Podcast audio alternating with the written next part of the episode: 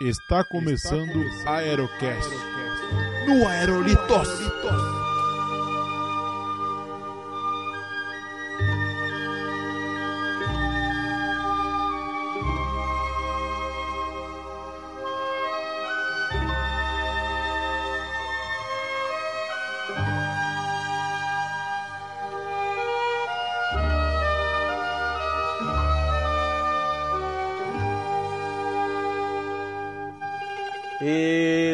salve, salve, meus amigos! Estamos começando mais um Aerocast, episódio número 12. Eu sou o Léo Bruschi e os chineses inventaram a pólvora e o macarrão. Os italianos juntaram as duas e criaram a máfia. Aqui é o Chucrutão e esse podcast é uma oferta que você não pode recusar. Puta, muito bom. Olha aí, com direito à voz, a voz, né? Interpretação. Eu sou o Muca e sono tornato alla famiglia Aerolitos. Aqui é Mikael, como diria um amigo meu, mantenha seus amigos perto, mas seus inimigos mais perto ainda. A clássica, a clássica. Olha aí, sensacionais as frases de entrada aí, cada um usando uma pitada de humor aí. E estamos aqui reunidos hoje para falar sobre a máfia. Essa temática aí que é sempre muito polêmica, né? Que veio causando aí, é, entre os tempos, veio causando muita polêmica. E vamos fazer aqui uma discussão histórica aqui sobre, o, sobre esse tema. Mas primeiro vamos para os recadinhos e daqui a pouco a gente volta. Livre de recadinhos, take the canole.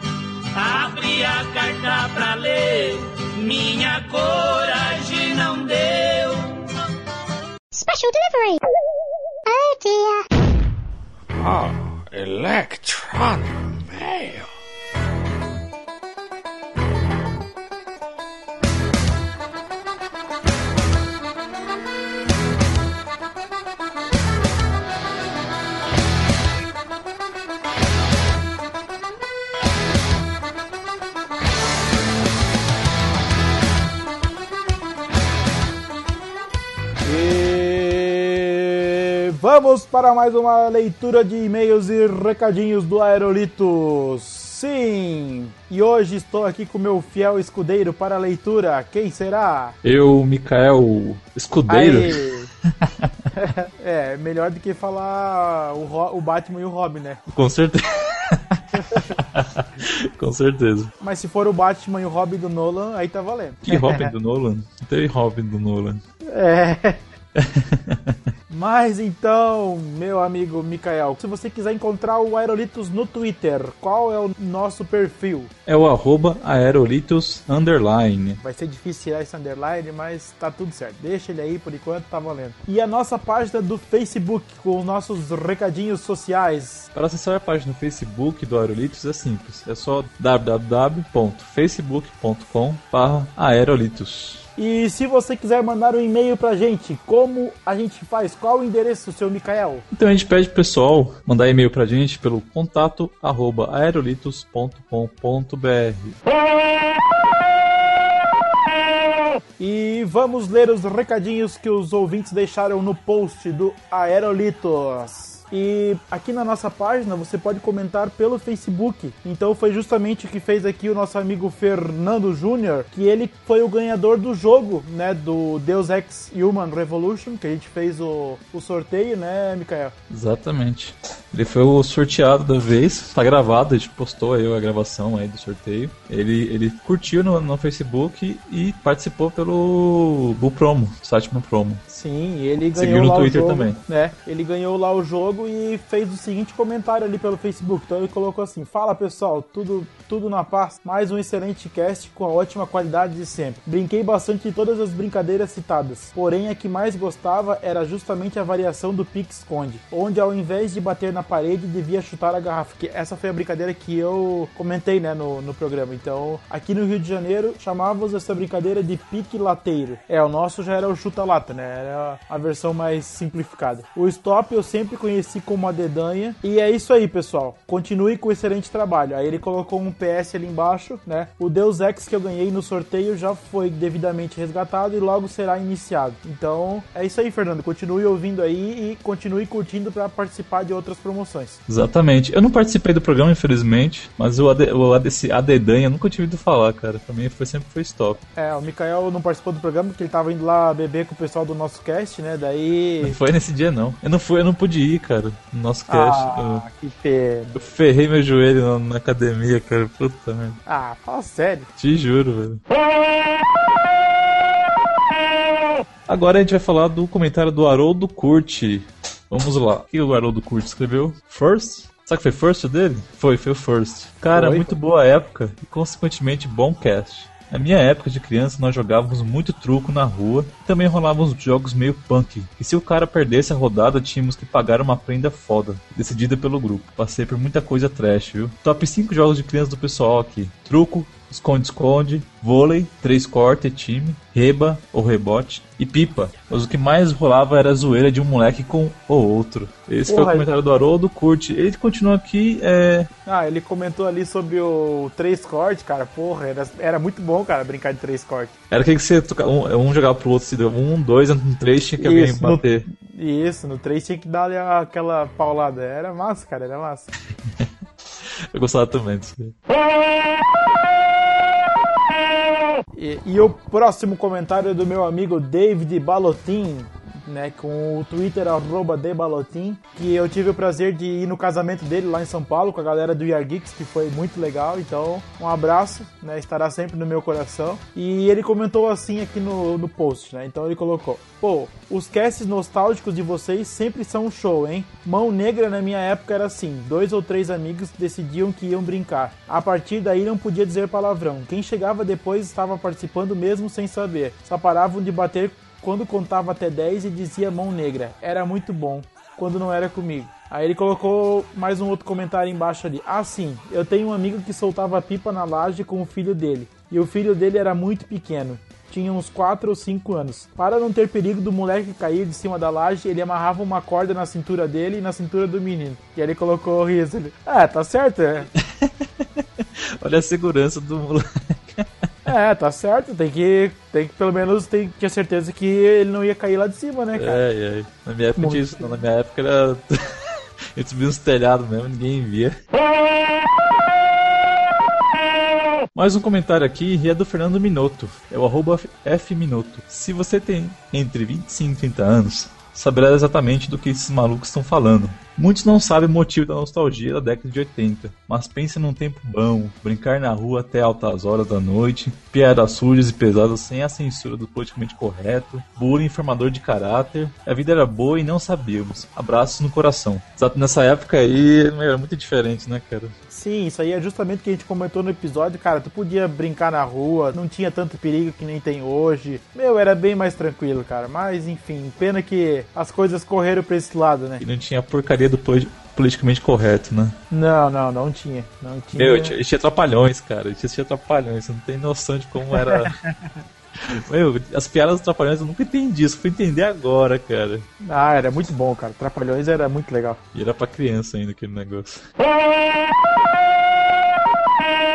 Bom, e o próximo comentário é do Robson Santos, que é lá do Vida Beta Cast. Ele comentou assim: Fala pessoal, sou Robson do Vida Beta. Há tempos venho querendo comentar, mas sabem como é, né? A vida é uma correria só. Tenho acompanhado a evolução do podcast de vocês. Sobre este em especial foi muito nostálgico. Já brinquei da maioria das coisas citadas. Aqui chamamos de adedanha e não de adedonha. Gostaria de acrescentar uma brincadeira chamada bandeirinha, que aqui costumávamos brincar. Dividia-se a galera em dois grupos grupos, é, dividia-se um espaço entre duas partes e colocava-se um galho, bandeirinha bem no final. O objetivo era invadir e roubar a bandeirinha do time adversário. E é isso. Grande abraço e parabéns pelo cast. Então, pô, muito legal, né, cara? A gente que agradece aí o pessoal do Vida Beta aparecendo aí para comentar e tal, né? Quer dizer que, né, quer dizer que mais melhorando, né? é, o Vida Beta também, então, mas a gente tá, tá sendo reconhecido aí também, quer dizer que a gente tá fazendo um bom trabalho também, né? Legal, legal. É, parabéns Vida Beta aí, que, meu, podcast muito legal de vocês. Não importa o assunto, vocês estão sempre no mesmo, com a mesma qualidade. É, isso aí, posso dizer eu mesmo que sempre considero bastante eles aí no, na- no meio podcastal. Bom, e eu queria aproveitar também para mandar um abraço aqui para os participantes, né, que, que gravaram junto com a gente aqui o podcast, que foi o Thiago Miro e a Vanessa Cristina, né, o Thiago Miro lá do TelhaCast e a Vanessa do Geek Talk, que participaram aí com a gente, que aceitaram participar e foi bem legal a participação deles, né, agradeço aí de coração e quando precisarem de qualquer coisa pode contar com a gente. E é, o pessoal que comentou, mas não falou aqui, vou dar- mandar um abraço pro ALX, pro Bruno Barretos, pro Daniel Lopes e pro Igor Gudima. Muito obrigado pelos comentários. Bom, pessoal, a gente tem mais um sorteio pra fazer. O sorteio do jogo Mafia 2, com todos os DLCs. É, vai ser pelo. É um jogo do, pra PC. Vai ser um jogo do Steam, ou seja, vai ter que ativar o código no Steam. Então você dá uma olhada lá no Steam pra ver a configuração do seu computador, se ver se se bate com recomendado.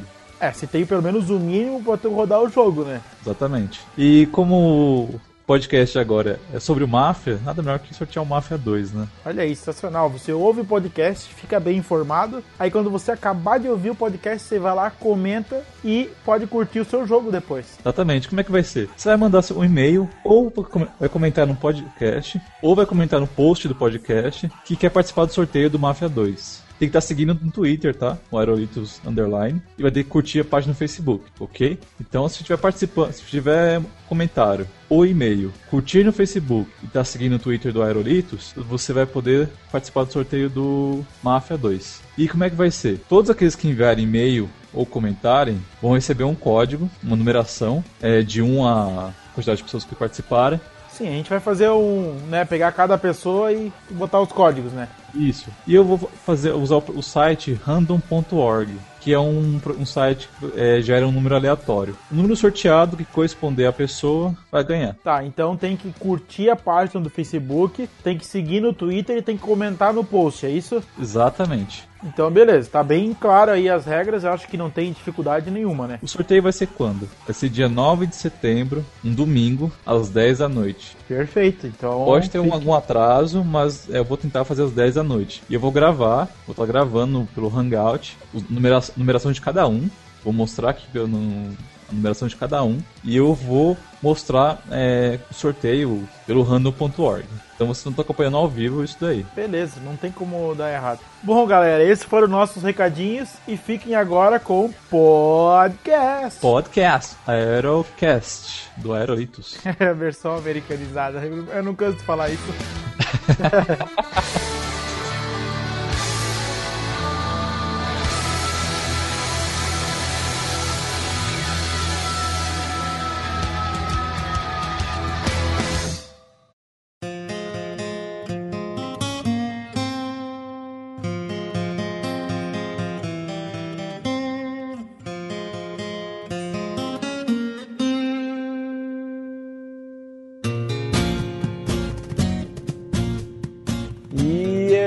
estamos de volta com um podcast. E sim, como falamos aqui na entrada, falaremos hoje sobre a máfia. Então, vamos começar aqui, como diria, né, os nossos amigos, eh, vamos começar pelo começo. Como tudo começou? Senhor Mikael, como é que teve aí a origem da máfia, como, como a gente conhece hoje? Então, a máfia tem alguns historiadores que dizem que surgiu no século XVIII e tem outros que dizem que surgiu no centro dos séculos XII e XIII. É, alguns falam que sé- século XIX XIX ou XVIII, porque acho que a expressão máfia, mafioso, surgiu nessa época. Mas a maioria acho que, que surgiu mesmo no século XIII, após as vésperas sicilianas, que foi quando os sicilianos se revoltaram as, é, contra as conquistas dos franceses. A Sicília teve sempre um problema de conquista. Ela nunca foi livre de verdade. Ela sempre foi conquistada pelos gregos, pelos romanos, pelos francos, pelos vários povos diferentes. O povo siciliano sempre foi alvo, é, vítima da autoridade do, dos conquistadores. E a máfia ela surgiu É, como acho- uma- um meio de proteção contra essas,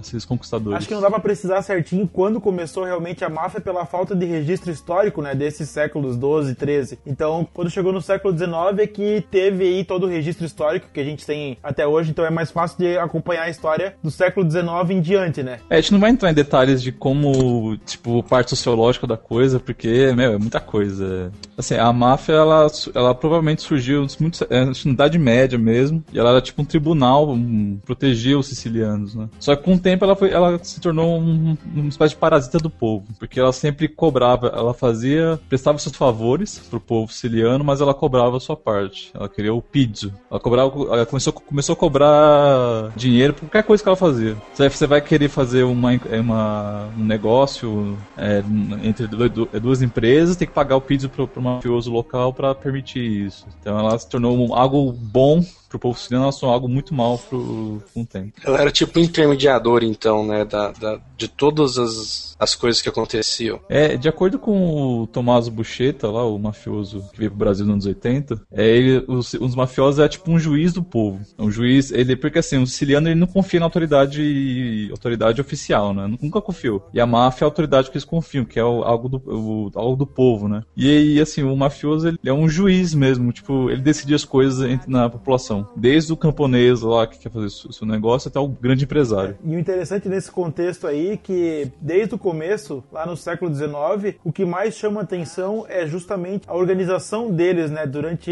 esse processo de cuidar da- das vilas, né, do pessoal e tal. Então, tipo, a organização é uma coisa que é muito forte, né, na, desde, desde aquela época na, na máfia. Então, isso é uma coisa que, que chama a atenção no caso, porque é, é realmente, não era bem o crime organizado como a gente conhece hoje, mas era uma coisa bem, né, bem organizada, né, com os cargos aí que a gente vai vendo aí durante o programa, né. É inte- é interessante pensar que a palavra máfia não foi exatamente denominada no começo, porque máfia em si não é uma coisa boa. É, A palavra máfia significa insolência, não é? É, ela significa várias coisas. Ninguém sabe muito bem a origem da palavra máfia, mas ela dizem que veio do árabe, significa orgulho, significa alarde agressivo, Atrevimento, não é? atrevimento. É, porque porque os, os sicilianos também foram conquistados pelos árabes, né? Lá muitos séculos atrás. Então tem muita mistura de, de idiomas no, no, no dialeto, dialeto siciliano. É por isso que é difícil de saber de onde veio essa palavra máfia e o mafioso. Mas assim, em termos gerais, o mafioso seria o, o homem orgulhoso. E é por isso que eles são chamados de homens honrados também, né? Conhecido no povo como É. o homo d'onore. É, e também o homem feito, né? Eles usam muito essa expressão, o homem feito. Quando ele entra pra máfia, ele se torna o homem feito e ele não tem como voltar atrás. Uma vez que ele fez o juramento pra máfia, ele entrou pra aquele grupo ali, ele não tem como voltar mais, né? É. Já era, filhote. É, esse é um termo lá dos Estados, que surgiu mais nos Estados Unidos, né? O made man, o homem feito, o homem iniciado, o homem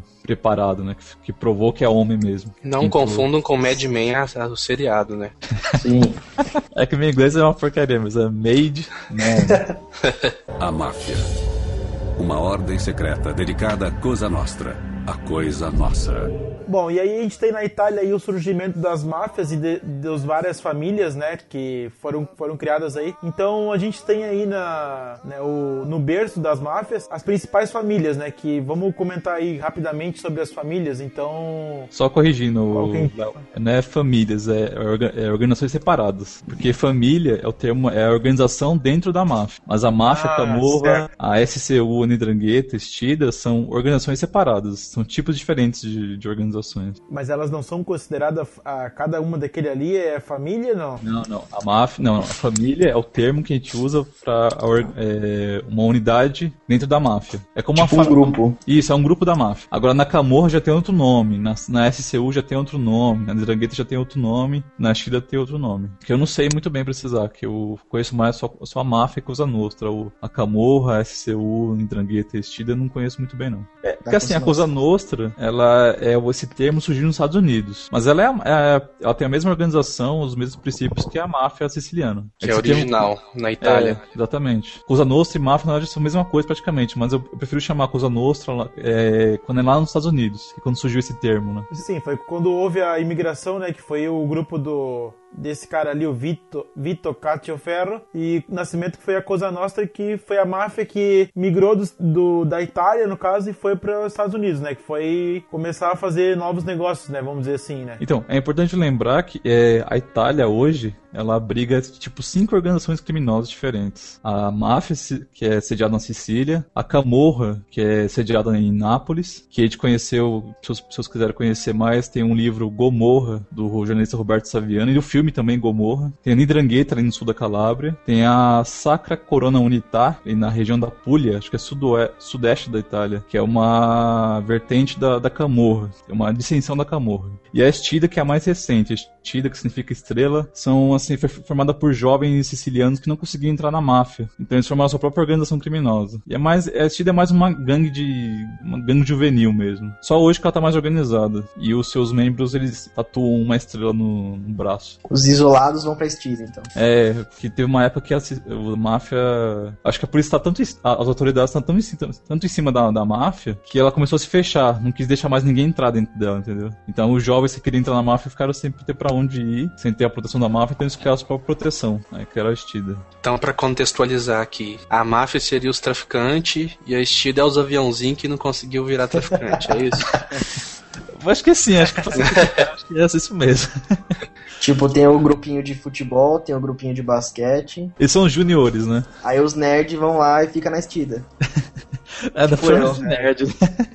A máfia. Uma ordem secreta dedicada à Cosa Nostra a coisa nossa. Bom, então a gente tem esses grupos, né, os grupos principais na Itália, e aí a partir de quando que, esse, que esses grupos começam a migrar, né, ou pelo menos um desses grupos seria a máfia, começam a migrar para os Estados Unidos? Quando é que isso, como que isso começa a funcionar nos Estados Unidos, que, que surge a, a máfia, no caso a Cosa Nostra, né, nos Estados Unidos? Nos Estados Unidos, teve uma grande migração de sicilianos e o pessoal do sul da Itália para os Estados Unidos e entre os, acho que final do século século XIX e início do século XX. E foram muitos mafiosos para os Estados Unidos. Ninguém sabe muito bem o porquê. Alguns dizem porque as autoridades tava fugindo das autoridades, ou porque realmente foi uma ordem da máfia de começar a emigrar o povo para os Estados Unidos para criar ramificações. Mas acho que o principal responsável da implantação da Cosa Nostra nos Estados Unidos foi o Dom Vitor Cachoferro, que ele chegou lá em New Orleans e começou a reunir mafiosos em torno dele. E não se tem provas disso, mas dizem que provavelmente ele implantou as primeiras famílias mafiosas, começando lá no sul, lá em New Orleans, e chegando a Nova York. Nova York acabou é, qualquer, qualquer relação com Dom Vitor Corleone Corleone não é mera coincidência, né? É, a gente vai chegar no Vitor Corleone já. Porque pra mim o Vitor Corleone ele foi baseado no Joseph Bonanno. O Vitor Cachoferro ele chegou nos Estados Unidos em 1901, só que ele, ele começou a implantar lá a extorsão, começou a implantar algumas atividades criminosas. Provavelmente também ele tenha sido, acho que um dos líderes da, da Mão Negra, né? A famosa Mão Negra. Imagina, Mão Negra não era uma organização, era mais uma. Era um crime, né? Mão Negra seria extorsão. E não é a brincadeira que a gente falou no outro podcast lá de apanhar. pois é. Não, não é brincadeira. Não é. é de verdade isso aqui. De verdade. Da morte acabou, de verdade. Exatamente, acabou em morte. E ele teve que fugir dos Estados Unidos em 1904, porque ele acabou sendo acusado de assassinato por um detetive, detetive americano chamado Joseph Petrosino. Aí em 1909, esse investigador, Joseph Petrosino, ele acabou sendo morto na Sicília mesmo, porque ele estava buscando o Dom Vito Castro Ferro para levar para os Estados Unidos, né? Devia estar fazendo isso também porque naquela época não tinha esse negócio de asilo político né? O capaz que eles podiam sair procurando o mundo inteiro, cara. Não tinha muito esse negócio de a polícia jurisdição. Da... É, jurisdição. A polícia da Itália funciona só na Itália, dos Estados Unidos funciona só nos Estados Unidos. É, e... tem muito disso, né? O pior é que assim, esse cara tava sozinho, cara, porque ele era um único dos poucos que acreditava que existia uma organização criminosa, é, uma, uma sociedade criminosa, né? Que ninguém acreditava que existia uma máfia, uma criminalidade organizada. E era um dos poucos que acreditava nisso. É por isso Ainda ele... era muito novo, né? Esse tipo de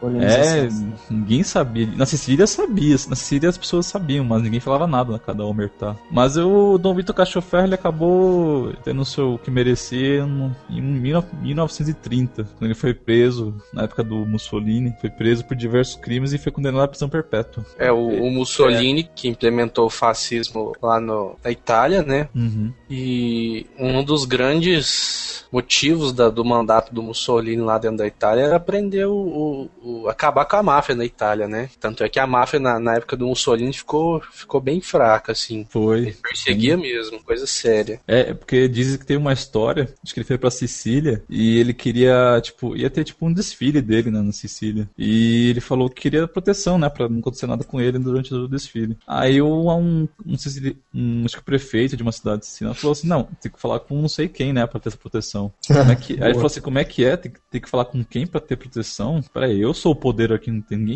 pode falar, pode me proteger, assim, sem mais nem menos. E aí foi que ele descobriu que existia uma, uma, uma organização que protegia, que dava é, uma, uma organização secreta poderosa, né? Aí falou: não, não, não quero isso aqui não.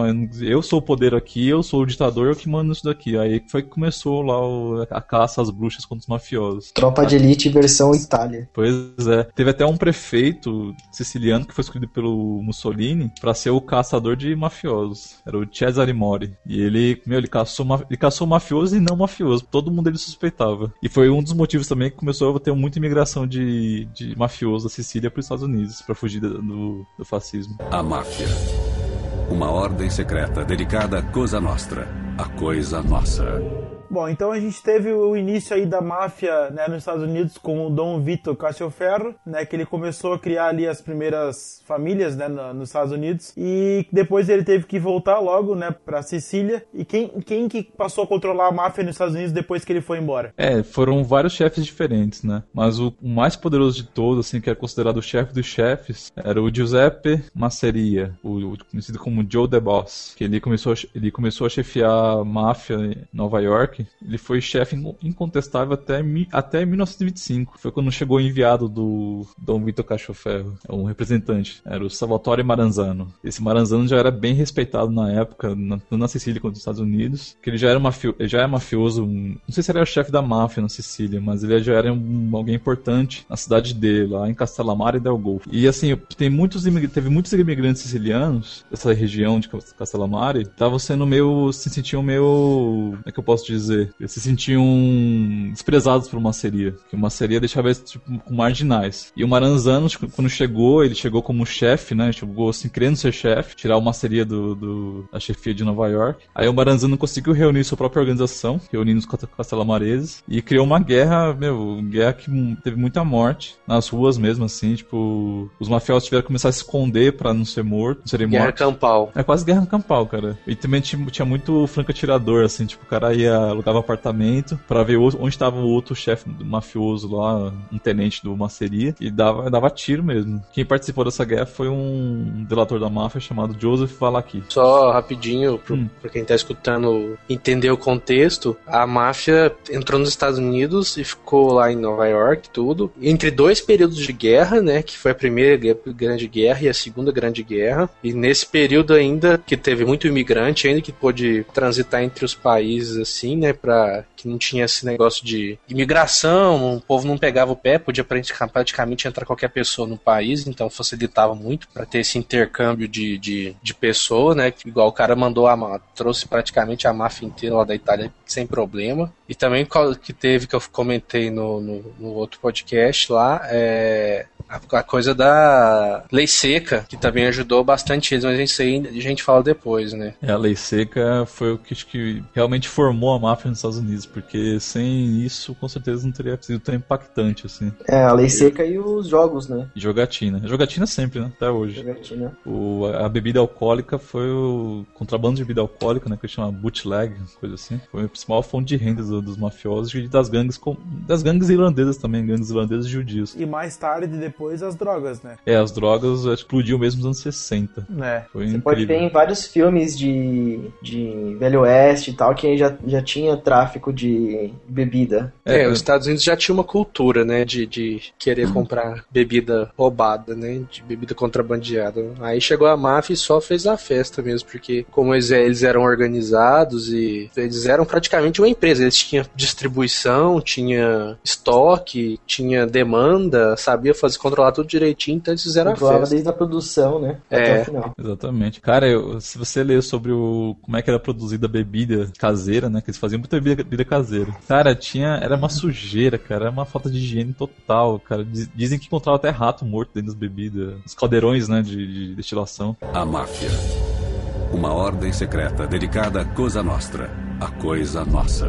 Então, aí na, na Guerra Castelamaresa, ela só terminou em 1930 porque o Charles Luck Luciano, nascido Salvatore Lucania, ele traiu uma seria. Ele era um tipo subchefe de uma seria. Era jovem ainda. E traiu porque ele tava de saco cheio de guerra. E combinou com, com Maranzano e com os subordinados dele, o Joe Bodano e o Joe Profati, para matar uma seria. Aí foi, com, graças a isso, eles conseguiram é, matar o Masseri no restaurante. Ó, restaurante. Ele tava comendo lá com uma seria. Aí tu pega, pega e coloca a mão assim, tipo Bastardos Inglórios, né? Uma restaurante com a mãozinha balançando assim, né? Assim? No filme do, filme do Poderoso Chefão, Marcolione matou o Soloso aonde? No restaurante, né? Ah, olha aí. E, E também o- tem aquela cena que o cara mata o outro enforcado, não é? Tá- não é no restaurante que lá? Era, no era acho que num bar, não era? Bom, aí, aí, uma, aí uma seria morreu, quem subiu ao poder foi o Maranzano. Só que aí o que aconteceu, o Maranzano queria ser também o chefe dos chefes de todo mundo. Todas as 26 famílias da máfia que tinham nos Estados Unidos. E, o, ma- e todo mundo falou, puta, de novo não, cara, a gente quer independência, a gente quer ter nossa própria gangue. Não quer um chefe dos chefes controlando tudo, só pegar a porcentagem deles e mandar e fazer nada, né? O chefe dos chefes não fazia porcaria nenhuma. Aí foi de novo o Luke Luciano, o Joe Bonano, o Joe Profati, Tommy Lucchese, Tom Reina, Carlo Gambino, Alberto Anastasia, Vincent Mangano, combinaram todo mundo falando, vamos matar o Maranzano. E mataram o Maranzano em, em 1931. Aí assim surgiram as, as famílias independentes. E o Luke Luciano, ele criou a comissão, foi pra, assim, é, para não ter mais um chefe dos chefes, vamos criar a comissão pra, pra, pra ninguém ter, criar guerra com ninguém, pra ninguém ser chefe de ninguém. E a comissão vai pacificar. É tipo, um, é um, tipo uma, uma ONU dos, dos mafiosos. é, tipo isso mesmo. cara. Criou, vamos criar uma, uma espécie de comissão que a gente vai reunir as do- 12 famílias. No início era 12 famílias, né? Seis, cinco famílias de Nova York, uma família de Chicago e seis famílias que se revez- revezariam por durante dois anos. E assim, aí essa comissão é regular, é, assim, ela não permitiria que nenhum chefe seria morto. É totalmente proibido um chefe ser morto sem autorização da comissão. E um mafioso não poderia ser morto sem a comissão permitir. Só que ela era assim, só para regular, para não criar guerra mais, porque guerra, o que acontece quando não tem guerra entre as gangues? Guerra gera é, atenção das autoridades, e as autoridades começam a caçar os criminosos. E isso atrapalha os negócios como jogatina, extorsão, é, contrabando de bebida, e etc, etc. Então eles chegavam lá, fazia reunião de pauta, ó, a gente quer, eu, eu quero, eu quero matar tal cara. Quem for a favor, levantar a mão. Aí 10 levantavam a mão, 4 não, ah, então vamos matar. Próxima pauta. É por Aí ia maioria fazendo mesmo. assim. Ah, bom, então. É por maioria mesmo, cara. Viu que organização É, e- bonita? E o interessante é como eu falei lá no início da organização, então eles viram que eles estavam tendo problema, conflito, né, entre as máfias, e aí já foram lá e criaram uma comissão pra fazer a organização. Quer dizer, é um negócio muito bem estruturado pra se manter, né, vamos dizer assim. Então, é isso que, que acho que, que foi mais legal, assim, tipo, historicamente, quando começou a aparecer relatos, mais informações, no caso, é a organização mesmo da, da máfia, né, que é, que é sempre foi muito bem estruturada, né. Exatamente. O, e, e graças a Luke Luciano. E Luke Luciano, você vai ver, tem vários filmes, cara, esse personagem. Tem muitos filmes. Tem um filme chamado, acho que Lucky, ou era outro, não, acho que eu não lembro. Tem muito filme com ele, de máfia, assim. Que ele, cara, foi, ele praticamente formou a máfia como a gente conhece hoje. Esse cara, ele tinha um pensamento, não só para pensamento de criminoso, mas é um criminoso empresarial. Ele era um empresário americano mesmo. Apesar de ele ser siciliano, ele, ele tinha, pensava à frente do, do tempo dele. Levou a máfia pra outro nível. E ele conhecia, ele ele é sempre amigo de todo mundo, né? Ele era amigo do Al Capone, era amigo de Carlo Gambino, era amigo de todos que era chefe de mafioso. Por isso que ele conseguiu reunir, ele tinha muito carisma. Cara, gente boa sempre leva melhor. Só se ferrou Mas- depois, mais tarde, quando foi preso, nos anos 40. Mas é bom falar também que a, que a máfia ficou organizada, tudo, mas no começo é, ela era mais fechada, né? Ela não era tão, tão aberta assim, não era tipo. Cara, não então, tinha- no começo, a máfia era bem fraca, na verdade. Tipo, eram grupos fechados e tinha muito. A maioria era gangue irlandesa e judia. Tinha muita gangue gangues é, de outras etnias. E aí a máfia não, tinha, não encontrava muito espaço no começo dos anos 20. Foi nos anos 20 mesmo que começaram a se organizar mais e criar. As famílias começaram a surgir, né? Tá, mas isso tá falando nos Estados Unidos, né? Nos Estados Unidos. Ah, tá, porque na Itália, né, isso era. Itália, Itália é, acho que a história é mais complicada, não, não sei muito bem. E tem que lembrar também que a de- tem uma grande diferença entre gangues e máfias. Exatamente. Gangue Bem é diferente. pu- pura porrada e desorganização. Uhum. Não pura porrada, mas a desorganizado, digamos assim. Esse é o detalhe que mais influencia nessa diferença, organização. É, se comparar uma gangue com uma família mafiosa é bem diferente, cara. Uma família É. mafiosa tem todas aquelas regras, tem as hierarquias, tem. É por isso que ela, ela dura- durou tanto tempo. Tá durando até Exatamente. hoje, né? E pode falar também que, tipo, um, no caso a máfia seria, tipo, hierarquicamente pode estar em cima da gangue, por exemplo. Depois que a gente for falar, a gangue seria lá o, a base da cadeia. Tipo, pode até ter Sim. gangues na- dentro da máfia, mas eles são tipo os peões da máfia, né? São só os, Os que os vão lá faz fazer os, o. a- os a trabalhos mais suja. sujos, é. É, as Pensamos gangues. iguais, pensamos iguais. As gangues são meio fonte de, de recrutamento da máfia, né, às vezes. A máfia.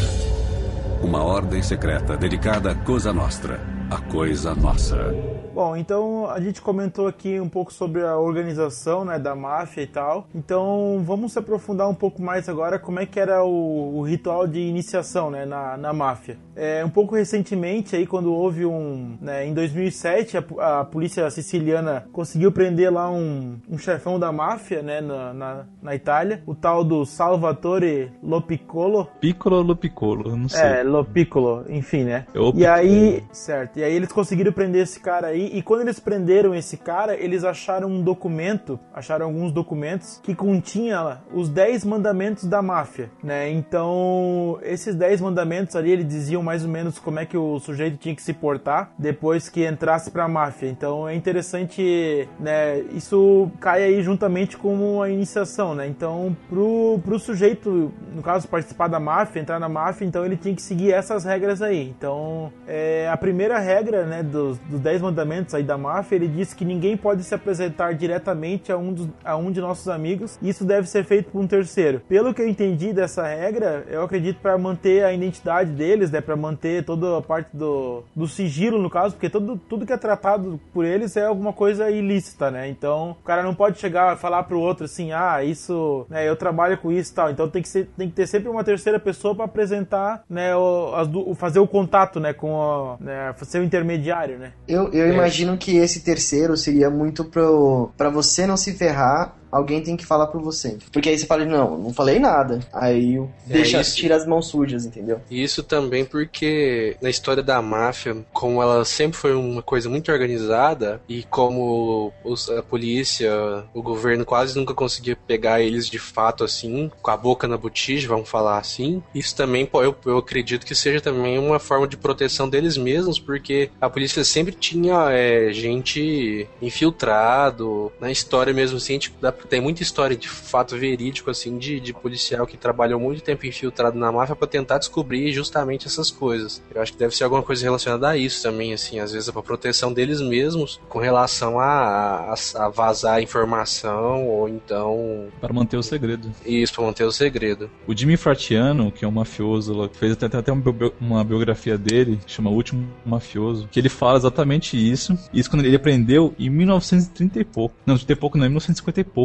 nos Estados Unidos. Tipo, você vê como um negócio dura, né? Tipo, e, e lugares tão, tão afastados, a re- mesma regra continuou. É, então, pelo que eu entendi, essa regra ela já era, ela já era passada, né, de geração em geração, só que a polícia ela nunca teve acesso a esse documento lá, o FBI, a polícia da Itália nunca teve acesso. E quando eles pegaram esse cara na casa dele, inclusive tem até o vídeo no YouTube aí quando a polícia invadiu a casa dele, que é bem interessante, que eu tava vendo, né, pra tava estudando a pauta. Justamente eles acharam lá um- uns manuscritos lá que tava observa esses 10 mandamentos aqui. É, e o Jimmy Fratiano, ele, ele até, ele até mostrou como é que faz pra você se apresentar outro mafioso. Por exemplo, se, se você tá falando com um mafioso e você quer apresentar pra outro mafioso, um amigo que não seja mafioso, tem que falar assim, este é um amigo meu. Tipo, o que que significa que aquele cara que você tá apresentando não é mafioso. Aham. Agora, se for, se o seu amigo te apresentando é for um mafioso, você vai falar assim: Este é um, é um amigo nosso. Quer dizer, que significa que aquele cara também é mafioso. Ah, entendi. E na italiana seria Questo é amico mio, e aquele lá seria é, Questo é amico nostro. É só pra, assim, é pra, só pra eles saberem que ele está apresentando um mafioso, pra ninguém mais saber. Que o cara que tá sendo apresentado e não seja mafioso, ele não vai saber o que significa aquilo. Ah, esse é um amigo meu? É, eu sou um amigo seu, sim. Falar Bom. uma coisinha errada tá na merda, hein? Aí, Um amigo isso- meu, se- ou, quer dizer, amigo no... ou, que pera, amigo... não lembro agora. Se você chegar pra tentar se apresentar pra alguém, pra um outro mafioso, eu sou mafioso, vou me apresentar pra outro mafioso, eu não posso fazer isso, eu tenho que chegar, mas zoar um terceiro. Uhum. Se eu não fizer isso, eu posso ser morto, porque eu vou estar quebrando umas regras da máfia. Só por causa disso. É, é, não é É, fácil não. É, vida de mafioso é Quer ser mafioso? Vai lá, vai lá. A máfia. Uma ordem secreta dedicada à Cosa Nostra, a coisa nossa. Bom, e seguindo aí com a organização né, da, da máfia, então a gente tem a regra número 2, que também é uma regra que é bem interessante, que é nunca olhe para as esposas de seus amigos. Então eu acho que isso mostra claramente o respeito né, que cada um tinha que ter pelo trabalho do outro, né? E evitar esse.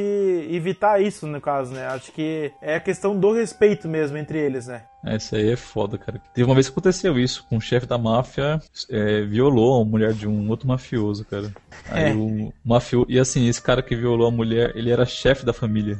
Aí o cara ficou doido, cara. O cara que foi traído, ele ficou maluco. Ele, como ele não podia matar o chefe, ele se matou. É, essa história é interessante que é assim, ó, o cara era, era chefe da família, aí ele pegou e mandou o cara ir a uma distância de duas horas da casa dele. Então ele pegou e mandou o cara, então, ele, duas horas, ele tinha que ir duas horas, fazer o que tinha que fazer e voltar. Então ele ia levar quatro horas pra voltar pra casa. E aí o cara mandou ele fazer isso, enquanto o cara tava na rua, ele foi na casa, né, o chefe foi na casa do, do empregado lá e papou a mulher dele, né? Então ele, ele acabou quebrando a regra. Só que como ele era o chefe da família, nada aconteceu com ele, entendeu? Que nem o Mikael falou, o cara se matou, o cara não tinha muita saída, ele não tinha como matar o chefe, que senão ele ia pro saco. Mas assim, se fosse o contrário, que o empregado fosse atrás da família do chefe, com certeza ele estaria mais ferrado ainda, né? Então, acontecia, essa regra não era muito, assim, em alguns casos não era muito levada em consideração, mas acredito que seja, assim, em algumas raras exceções, né? É raríssimas exceções, mas acontece. Mas eu acho... Isso aí foi abuso que- de poder também, né? Com certeza. Eu acho que essa, essa regra é, ela, é mais, ela foi mais estipulada para tanto pro respeito, mas tanto para não ter guerras internas. Exatamente. Porque quanto mais tem guerras internas, mais fica visível as brigas e fica visível também pros policiais, para ficar notável. Não é É, exatamente pra, ah, não, vou violar a mulher dele, que lei proibida, né? Não é nem a questão da mulher em si, as É só guerras pra- internas. Só pra não ficar muito confuso, violar significa violar em todos os sentidos, tanto as regras como. Isso, é, um- é uma eufemismo coisas. que eu usei. É um eufemismo. E o chefe, o chefe de família é porque. Não que o cara era o. o- cuidava O da casa, essas coisas assim, o pai. Era chefe da, da máfia. Tô sendo o tradutor aqui. Certo. E a terceira regra, né, continuando aqui nas regras da máfia, que seria é, nunca seja visto com policiais. Então não, não precisa nem explicar muito, né?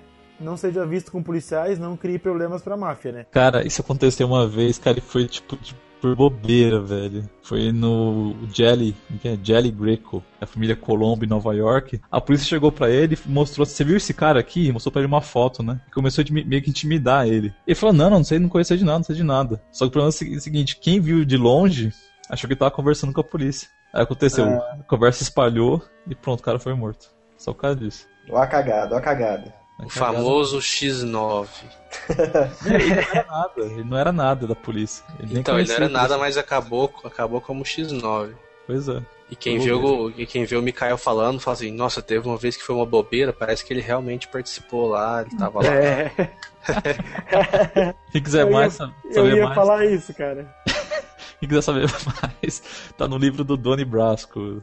Pô, eu prefiro morrer pela segunda regra do que pela terceira. Puta, pois Ah, é. tá bom. Prefiro violar a mulher do cara do que realmente ficar de conversa com o policial. Tá certo. Bom, a quarta regra dos 10 ali, então, seria não vá a bares e boates. Eu acho que também seria na me... praticamente quase igual a terceira regra, que seria para não criar mais problemas, né? Porque o cara vai no bar, pode ser que aconteça alguma briga, envolve polícia, que vai envolver, né, que vai envolver investigação, então acho que para não para evitar mais conflitos, né? Mano, isso aí é só na Sicília, cara. Aqui nos Estados Unidos é, não existe isso, não. Nos Estados Unidos tem até mafioso dono de bar. Não, mas aí sim, mas aí o bar era dele, ele podia fazer o que ele quisesse, né? Não, eles frequentavam normalmente, cara. Não tinha isso, não. E essa regra aí também foi atualizada, né? Porque em 1930 não tinha boate.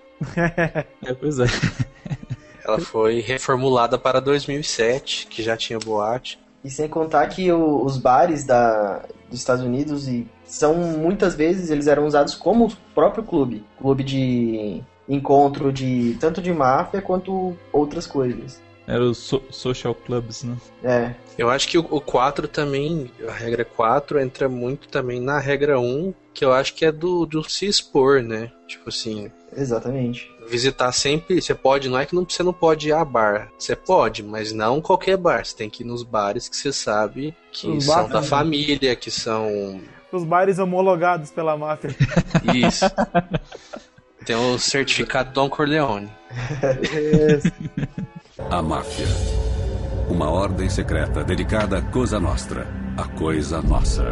Bom, a próxima regra é basicamente o que eu falei lá no início, né? Que depois que o cara entra pra máfia, o cara tem que estar. não tem mais volta. Uma vez que ele entrou, ele tem que estar sempre disponível. Então, essa é justamente a, a quinta regra, que é es- estar sempre à disposição da Cosa Nostra é um dever, mesmo quando sua mulher estiver prestes a dar luz. Então, não importa o que estiver fazendo, se o chefe chamar ele pra fazer alguma coisa, ele tem que largar tudo que tá fazendo e ir lá resolver o problema. É, eles Tá dizem, cagada, pô. Tá cagado, tá cagado. Vai lá. é, eles dizem que tem que estar acima de tudo. Da mulher, da- do filho, do, do, do pai, da mãe, até do, do- de Deus, se você sabe.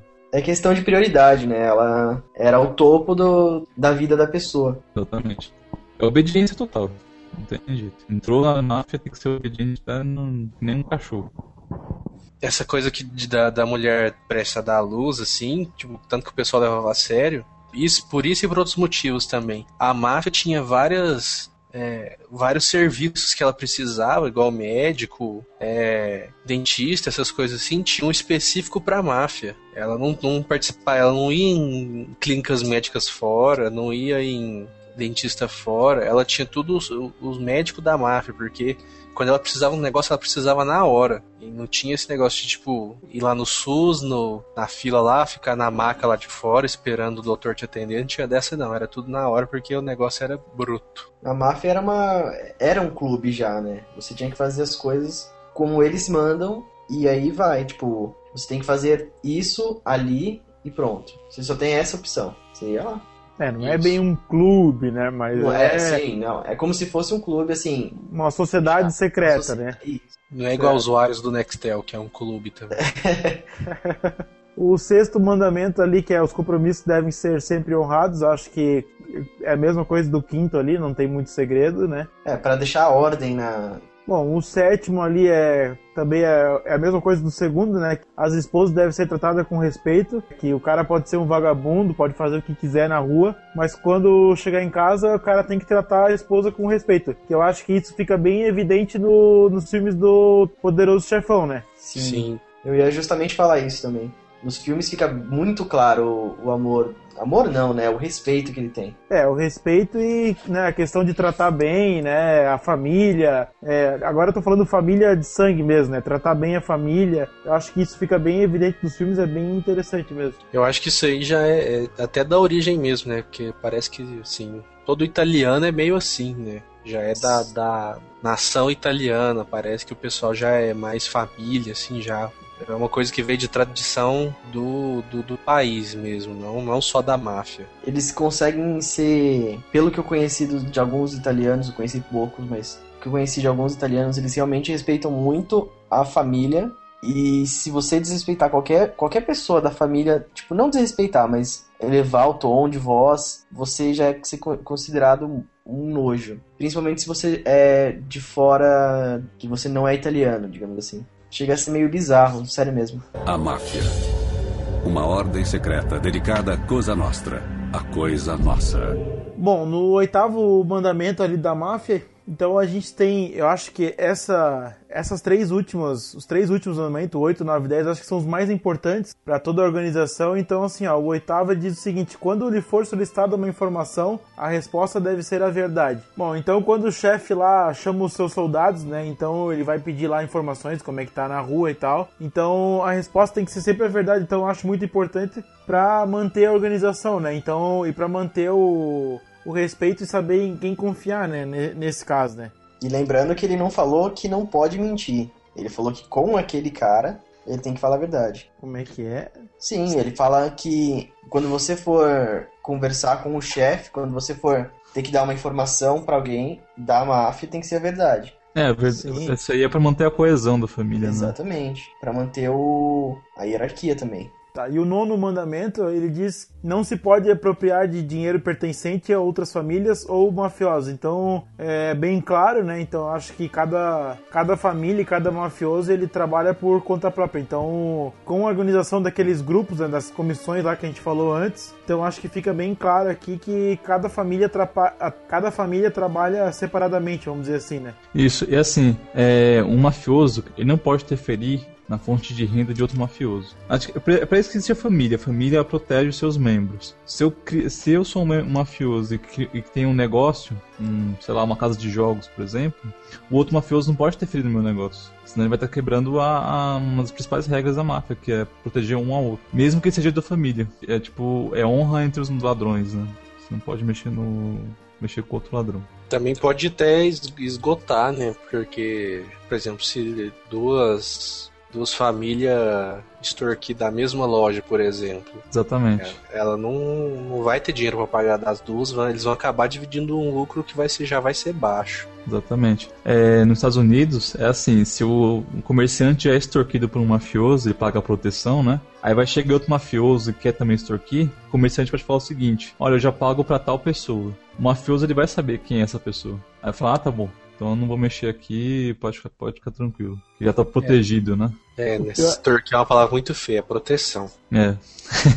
o pior é se o cara fala, pago pra tal pessoa, inventa uma pessoa e daí daqui a pouco a pessoa não existe, né? Daí tá ferrado. É, ixi, aí o cara é morto. E assim, mas uma, geralmente os mafiosos se conhecem. Por exemplo, uma determinada região, ele se conhece, ele sabe quem é quem. Ele vai saber como tá mentindo. E se ele não souber, ele pesquisa, ele vai procurar. Ou se você conhece tal pessoa, ele começa a procurar nas ruas, né? Se você ouviu falar tal pessoa, se ninguém ouviu falar dessa pessoa, o cara tá morto. Cara.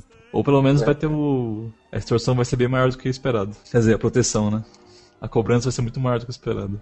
E para finalizar aqui os 10 mandamentos, então a gente tem aqui a, o décimo mandamento que é as pessoas que não podem fazer parte da Cosa Nostra, né? Então a gente tem ali qualquer um que tenha um parente próximo na polícia, qualquer um que tenha um parente infiel na família e qualquer um que se comporte mal ou que não tenha valores morais. É bem interessante esse, esse décimo mandamento que ele diz assim, ó, é o cara que não é, que é qualquer um que se comporte mal ou que não tenha valores morais. O que eles fazem também são coisas ilícitas, são coisas assim, são ilegais, só que eles têm os seus valores no caso, né? Eles representam, eles têm aquele nome da família a zelar. Então, de qualquer maneira, ah, eles mandam matar o cara, mandam fazer tal coisa, só que eles têm, né? Tem um porquê cara, que ele fez isso. Cara, é assim, a moral, a moral de um criminoso é muito diferente do que a gente conhece, cara. Não é assim, a nossa moral é uma coisa. Agora, a moral de um criminoso é muito diferente. Até é dentro, vai, dentro, dentro de uma, uma prisão, deles, né? aqui no Brasil, dentro das, dentro das prisões, eles têm os próprios valores morais. Só é totalmente deturpado, né? Totalmente bizarro pra gente. É que é uma Mas visão diferente, né? Exatamente. Os valores morais deles é bem diferente do nosso. Tem a questão, assim, respeitar a família, é se mostrar como um. Vai, se mostrar como alguém de respeito, que usa terno e gravata, né, tal.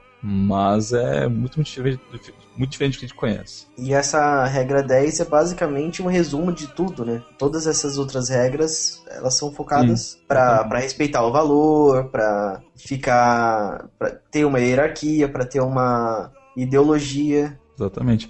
E quanto a esse parente próximo da polícia, isso aí já é a questão histórica da Sicília, né?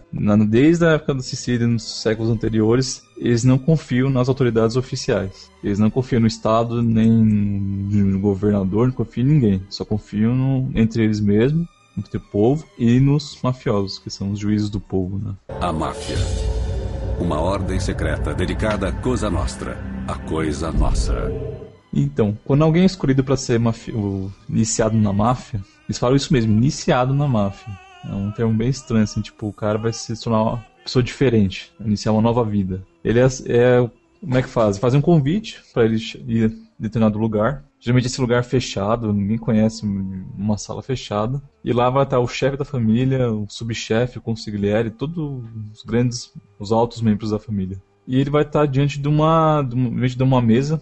E nessa mesa vai ter um punhal e uma, um revólver, uma pistola. Então fura um dedo dele, pega uma agulha e fura o dedo dele para sair o sangue. E esse sangue cai em cima de uma figura de um santo. Enquanto isso, enquanto está acontecendo, o chefe vai falando as regras, o chefe o chef vai falar como é que funciona a sociedade tudo. E, a, e o sangue vai caindo na figura do santo e coloca esse santo nas duas mãos dele e queimam a figura do santo. E enquanto a figura vai queimando, ele vai, ele vai ouvindo as regras da máfia, ele vai falar, eu aceito é, entrar, entrar na família, e logo depois ele fala o seguinte: a arma que está na mesa representa o que pelo que você vive, é a sua proteção. E o, e o punhal é pelo que se morre, é sua traição. E por último, o chefe declara: na máfia você entra vivo e você vai sair morto. Não tem jeito. Se você entrou, só sai morto. É, então quer dizer, depois que o cara fez a inicialização, não tem mais volta, né? É aquilo ali vai ser a vida dele para sempre, né? Exatamente. Ou ele sai, ou ele morre de causas naturais, ou ele morre por alguém matou ele dentro da família, que ele quebrou alguma regra. Mas não existe, por exemplo,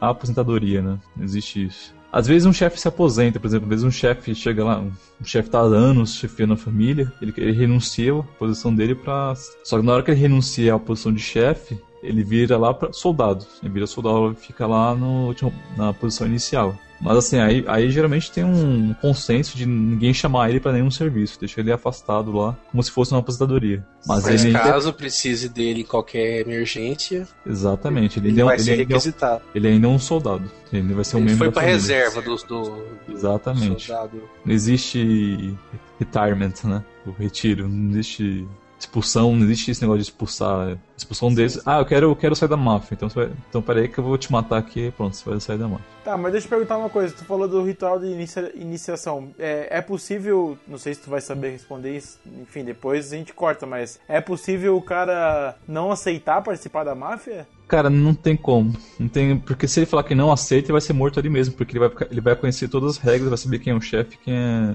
você vai conhecer as regras, né? Vai conhecer quem é, quem é os membros da família. Certo. Então, se o cara for escolhido, se fudeu. Vai ter que participar de qualquer jeito. É, que geralmente é, o, é a coisa mais esperada de um associado, de alguém que é associado à máfia, é ser iniciado na família. Então, quando ele fala que foi sendo convidado para um, um evento especial, o cara vai todo eufórico, cara. Puta, finalmente eu consegui. E sem contar é. que eu acho que eles, deve, eles não iam pegar alguém que não, já não tivesse um interesse. A máfia uma ordem secreta dedicada à Cosa Nostra, a coisa nossa. A gente falou aqui sobre a, sobre a iniciação né, na máfia, então a gente vai falar um pouquinho agora sobre a hierarquia, né, como é que funciona aí a, os cargos, né. Então a gente tem é, no topo, né, que, que cuida de toda a estrutura, é o boss. Né, então, em, em italiano seria como o nome? Seria capo família, tipo, chefe da família, eu acho que tem outros termos também. O Chucrutão. Diga. Já, já ouviu falar aquele capo bastone? Não sei se o capo bastone seria também um outro termo. Não, conheço esse não. Deixa eu ver. Não, né?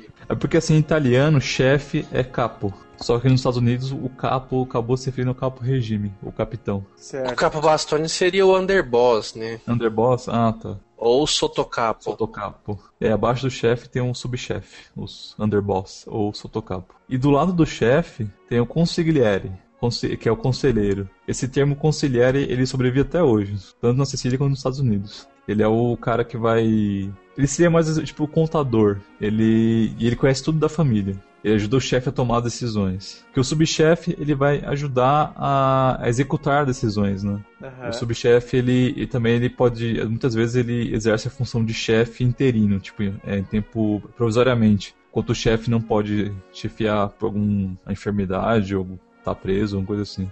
E assim, o consigliere, o underboss e o boss, eles formam o chamado administração. É o tipo o topo da cadeia, assim. A única, a única função deles é, é, é planejar a família e receber a grana que vem. Porque eles não fazem mais nada além disso, além de receber a grana.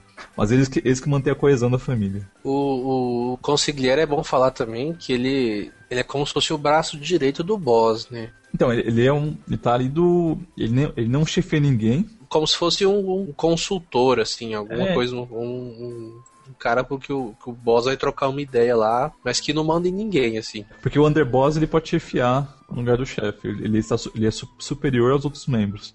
Mas o consigliere não. O consigliere não pode chefiar, chefiar ninguém.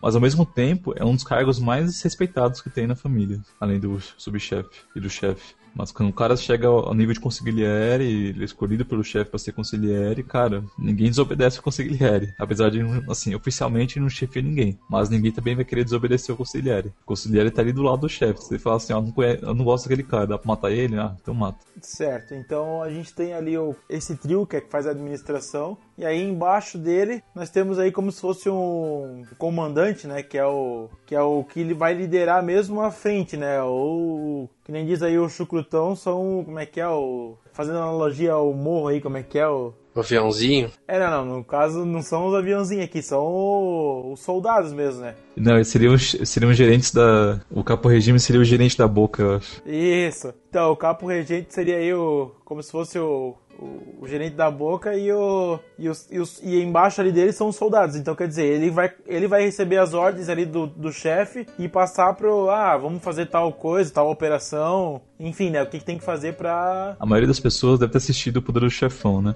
No Poderoso Chefão, os capo-regimes eram os- o Sal Te- o Tessil e o Clemenza. Eram só esses dois na família Corleone. E, assim, nos Estados Unidos, o capo-regime também era chamado de capo, só capo, ou de capitão. E eles são os homens de confiança do chefe. Eles são escolhidos pelo próprio chefe para chefiar um grupo de soldados. O, o underboss seria o, o Sony, né? Isso, o Sonny Corleone seria o underboss. O conciliare seria o, o Tom Hagen. Sim. Que é bizarro, né? No, no- na família, no filme Poderoso Chefão, é um irlandês que se torna consigliere. É, só que aí, vindo pro contexto nos Estados Unidos, que começa a vir tráfico de drogas e tal, então eles não podem manter essa coisa que só, só os italianos poderiam entrar pra máfia e tal, eles começam a abrir mais frentes, né, pra, pra poder entrar, e aí acaba aparecendo outras nacionalidades, né, junto com a máfia, né. O Tom Hagen, no Poderoso Chefão, ele na verdade seria uma. Acho que foi uma inspiração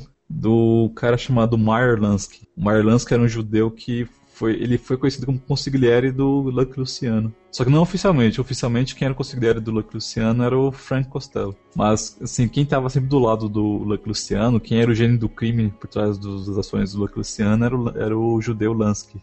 Aí no filme era o Tom Hagen, que era nerd irlandês, mas é uma referência, uma inspiração. Certo, e pra finalizar a hierarquia, então a gente tinha os soldados, né, que era a frente de, de crimes, né, que eram os caras que iam pra rua, que tocavam terror, que faziam as cobranças lá, que matavam quando era preciso, que aparece nos filmezinhos aí que andava com as Tommy Gun e tal, né, então era a frente de batalha mesmo da máfia, né, os soldados, então que eram os caras que faziam e, e apareciam mesmo na rua, né. É o soldado, o soldato, o soldier em inglês, ele é o.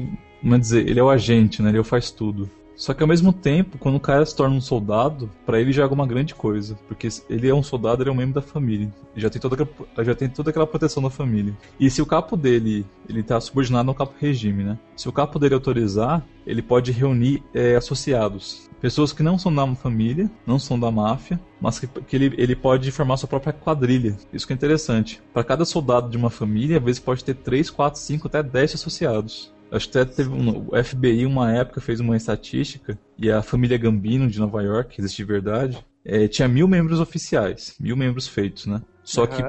para cada, pra, como cada membro tinha um grupo de associados, ele dizia que tinha 3 mil associados. Ou seja, tipo, tinha quatro, tipo, mil membros oficiais e tinha 3 mil membros associados. Quer dizer, que não são mafiosos, mas que trabalhavam para a máfia. Então era gigante o, a máquina da É máfia. como se ele estivesse terceirizando o serviço, né? Exatamente. E esse, esse associado, ele, se ele for italiano, ou descendente italiano, ele pode um dia ser iniciado.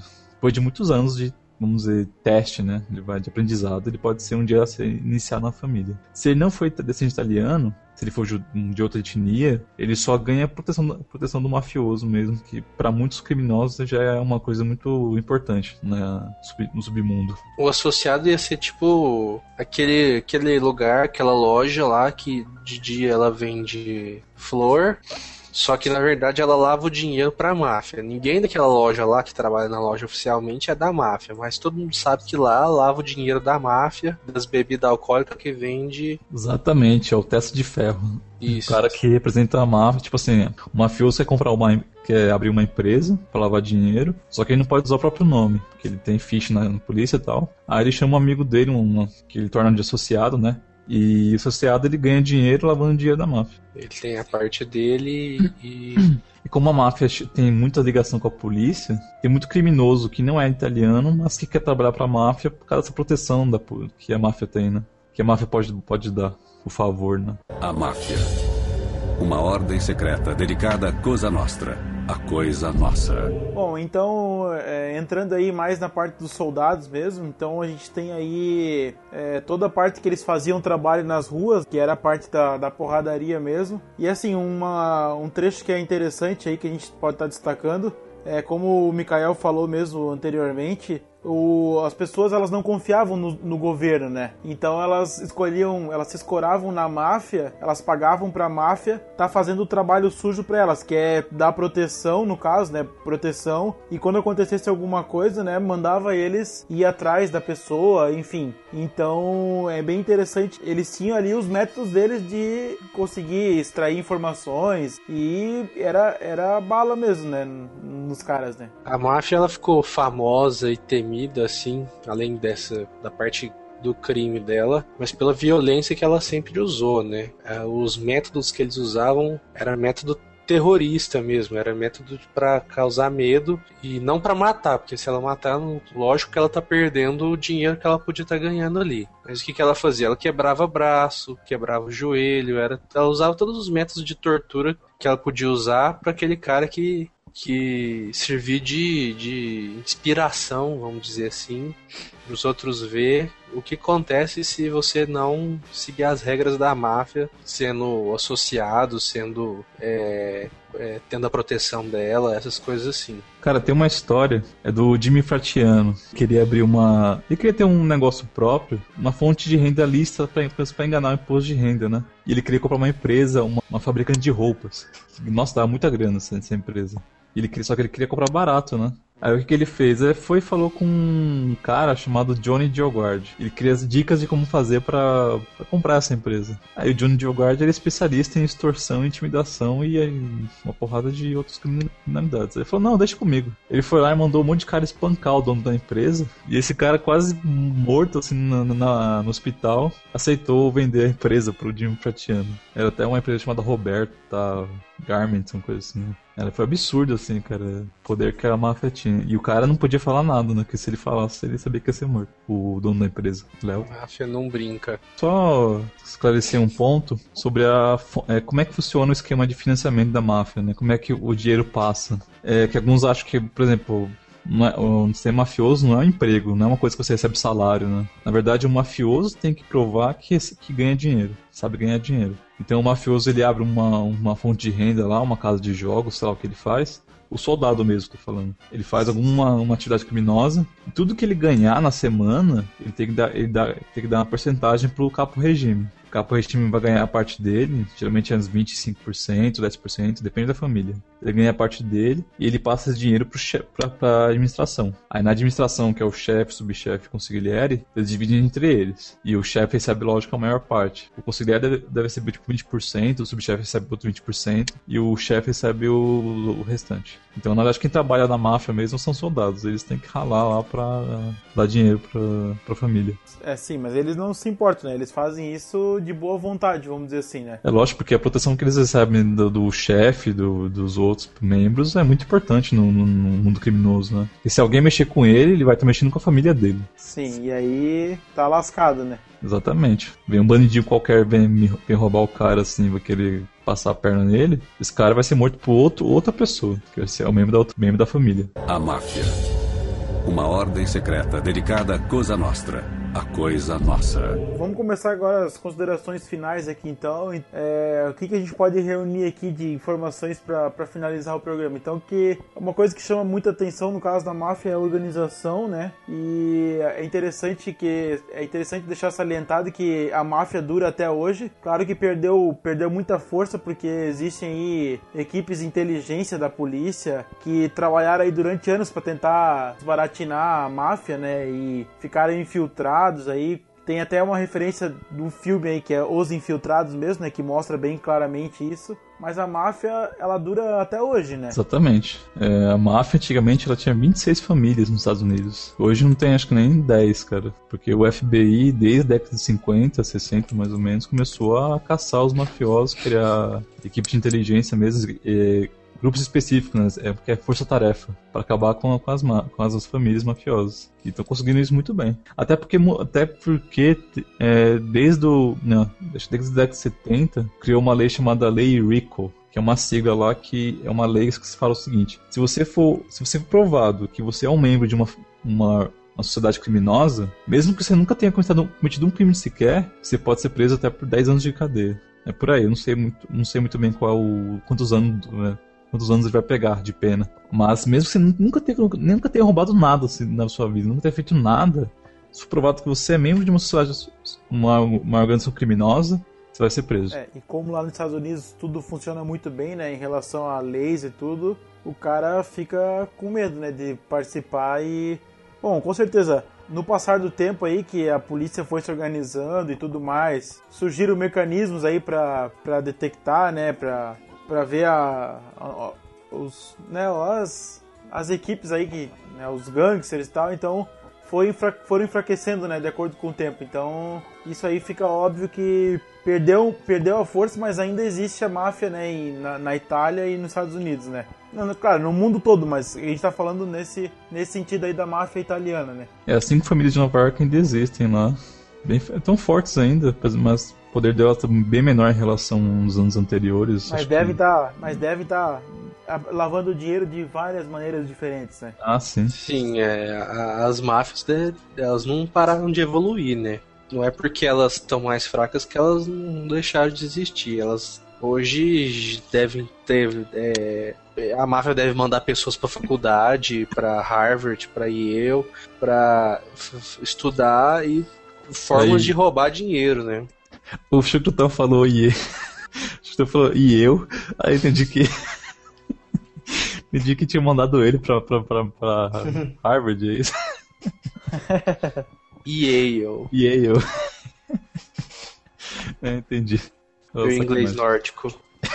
E você vê que tem muitas, muitas famílias ricas do, dos Estados Unidos, muitas, muitas, principalmente em Chicago, tem. Eu agora não lembro o nome da, da família, mas tem famílias que elas ainda são. Elas ficaram grandes por causa do, do crime da máfia nos anos, sei lá, 50. Eu não lembro agora da história, porque eu, eu fui para Chicago e, ela, e lá eles tinham um tourzinho de áreas, várias artes, várias é, casas de. É, várias casas, vários lugares de mafiosos da época. Imagina. E dizem, né?